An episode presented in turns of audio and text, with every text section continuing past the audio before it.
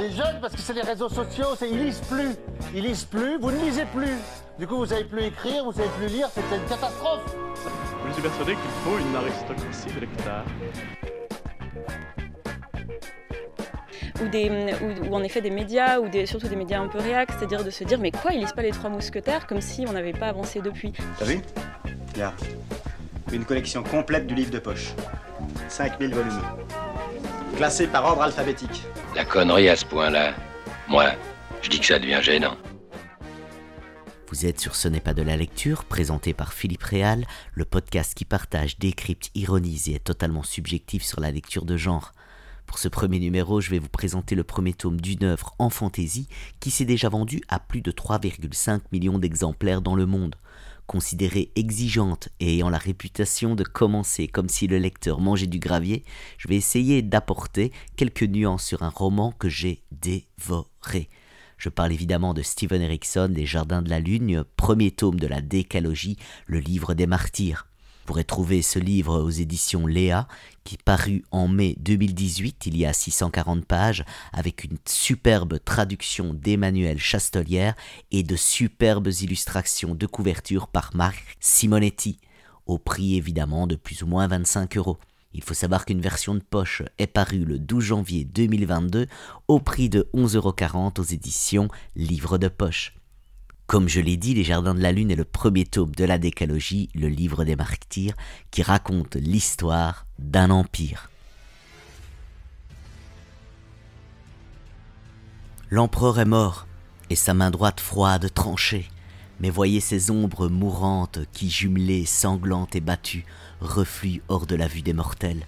Congédié de l'autorité du sceptre, la lumière s'est enfouie du candélabre doré, d'un foyer serti de durs joyaux, depuis sept ans, cette chaleur s'est dilapidée.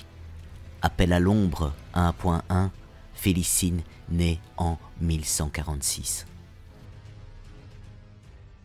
L'histoire prend naissance dans l'Empire malazéen, un monde secondaire sans lien avec le nôtre. Le lecteur entre dans le quartier dit de la souris, où des émeutes font rage. Une chasse aux sorcières s'est mise en place où des mages impériaux inexpérimentés vont traquer et tuer des citoyens possédant un lien avec la magie. Nous commençons cette épopée en étant l'observateur d'une conversation entre un enfant du nom de Ganoès Paran et d'un brûleur de pont, l'une des unités d'élite de l'empereur qui porte le nom de Kelanved. Les quelques pages introductives vont présenter de manière distillée quelques grands protagonistes sans jamais tous les citer et sans jamais mettre en avant les ficelles les reliant. C'est aussi cela l'écriture de Steven Erickson. Rien n'est laissé au hasard. Chaque mot, chaque acte ou chaque personnage prendront sens lorsque le lecteur pourra avoir une vision macroscopique de l'œuvre. Alors, passé la discussion au début de l'histoire, euh, il y a plus ou moins huit années, qui se seront écoulés. Le climat au sein de l'Empire n'est pas stable entre, je dirais, lutte intestine, des guerres et un mécontentement populaire. Euh, on pourrait dire que le grand empire malazéen est en train de trembler. Alors du trio originel du pouvoir malazéen, composé de l'empereur Kelanved, de l'assassin, danseur et ainsi que de Lassine, qui est le chef des services secrets qui porte le nom de Lagriffe, c'est un peu euh, un service qui est teinté d'assassinat et d'espionnage, il ne restera plus que cette dernière protagoniste. Celle-ci est devenue entre-temps impératrice de l'Empire.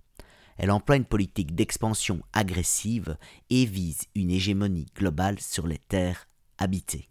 L'histoire de ce premier tome tournera autour de la célèbre compagnie des brûleurs de pont, de l'enfant noble devenu adulte Ganoès pardon, Paran et de la magicienne du nom de Logvoile qui sent les prémices d'une grande trahison.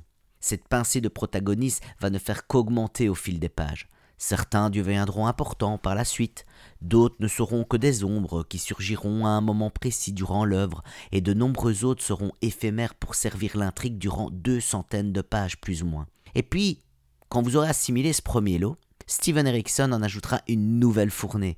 Il y a beaucoup de monde dans cet univers, et les ramifications sont très nombreuses. Par contre, je tiens quand même à préciser que l'auteur tient son œuvre, et chaque intervention suivra la ligne qu'il s'est tracée. Certains canons de la fantaisie ne sont pas oubliés.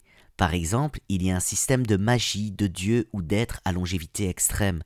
Il m'a fallu du temps, de nombreuses pages ainsi qu'une plongée dans les autres tomes pour me faire une idée et comprendre certains concepts. Pour illustrer mon propos, prenons comme exemple le concept de la magie, qui n'est nullement appelé par ce terme dans le livre. Les mages puisent leur force dans des garennes.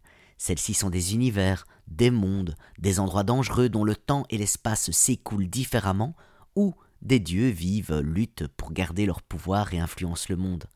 Imaginez que ces garennes soient également des chemins, des raccourcis dans l'espace-temps. Imaginez que ces garennes fassent également partie de grandes maisonnées, illustrées dans une sorte de jeu de tarot que l'on retrouve dans le monde malaséen appelé jeu du dragon, etc., etc. Vous aurez compris la complexité pour retranscrire clairement un concept simple de la fantaisie comme la magie dans l'univers épique que dépeint le livre des martyrs. À mon sens, il est important de comprendre que Steven Erickson mène, avec son acolyte hein, Ian Cameron Eslemont, deux réflexions autour de la magie d'une part et de l'utilisation des dieux d'autre part. Maintenant que les cendres ont refroidi, nous ouvrons cet ancien volume. Ces pages huileuses racontent les récits des martyrs malaséens, un empire en lambeaux, des mots sans chaleur. Le feu s'est éteint, sa lumière et ses étincelles ne sont plus que souvenirs, au fond de regards mourants. Quelle est la tournure de mon esprit, la couleur de mes pensées, à l'heure où j'ouvre ce livre des martyrs pour respirer le parfum de l'histoire? Écoutez donc les paroles portées par ce souffle. Ces récits sont ceux de chacun d'entre nous, encore et encore. Nous sommes de l'histoire, vécue de nouveau. C'est tout, sans fin. C'est tout. L'auteur veut que tout le monde soit sur un pied d'égalité face à la magie et puisse y avoir accès.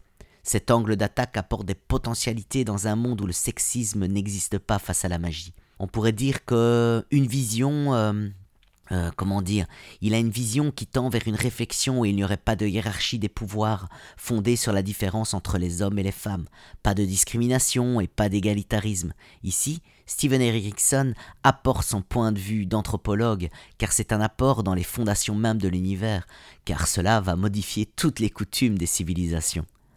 Le concept de Dieu est intéressant et fait partie d'une réflexion menée par l'auteur dans l'ensemble de la série, car leur implication permet de changer la notion d'autorité morale. Les origines du monde malaséen sont venues à l'époque où l'auteur jouait à des jeux de rôle avec son ami Jan Esmond. Tous deux archéologues et travaillant ensemble, cela leur a donné l'idée d'écrire de la fiction et poser les bases du monde malaséen. Entre de nombreuses années d'écriture et un scénario de film avorté, ils ont décidé d'écrire des livres dans lesquels ils raconteraient l'histoire de l'Empire malaséen. Steven Erickson est anthropologue et archéologue. Il ne s'est jamais caché dans ses interviews que le cycle malaséen avait pour inspiration l'Iliade. Euh, Steven Donaldson avec les chroniques de Thomas Covenant et le cycle de la Compagnie Noire de Glenn Cook. Je voulais explorer ce que serait un monde si on trouvait de la magie ou des dieux bien réels. Une fois que vous avez fait ça, vous réalisez en quelque sorte que nous avons une tradition ici sur Terre qui correspond à ce genre de choses, telles que la tradition homérique, l'Iliade, l'Odyssée, Gilgamesh et peut-être même Beowulf.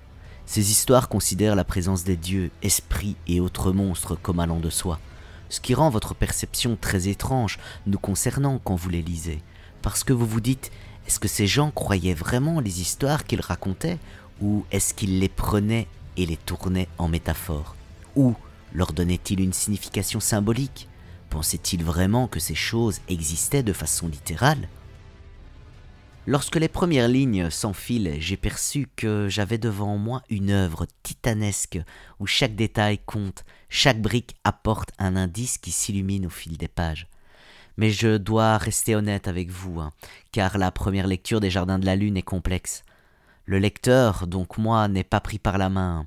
Rien n'est présent pour faciliter ma lecture. Erickson sert son œuvre euh, et euh, j'arrive un peu comme un spectateur dans un monde littéraire qui n'est pas là pour se mettre à mon niveau. Et c'est ça qui est assez difficile. Pour l'auteur, l'Empire malaséen est en guerre, les personnages subissent ces conflits et sont embarqués dans le bateau de la violence sans que leur avis ne soit pris en compte. Vous comprendrez donc que moi et mon accompagnement dans le, monde, je vais dire, n'était pas à l'ordre du jour. Alors au fil des pages, je me suis attaché à certains personnages. Par la compréhension modérée de ce qui leur arrive, j'ai pris petit à petit conscience des termes et concepts inhérents à cet univers, sans que rien ne soit là pour m'aider à me construire une image. Je suis un peu projeté dans un monde qui n'a pas conscience de ma présence de lecteur, un univers littéraire qui me demande une adaptation, comme si j'apprenais à vivre dans un autre univers dont la langue ou les codes ne sont pas les miens. Dans une interview qui était consacrée à Steven Erickson en 2018 au Festival des Imaginales Épinal, il soulignait qu'il aimait le fait que le lecteur tombe en plein milieu d'un univers alternatif qui a une vie avant et après son arrivée. Il souligne également que la décalogie du livre des martyrs est un fragment et un morceau d'histoire. Steven Erickson rend également tout ce petit bon monde très humain.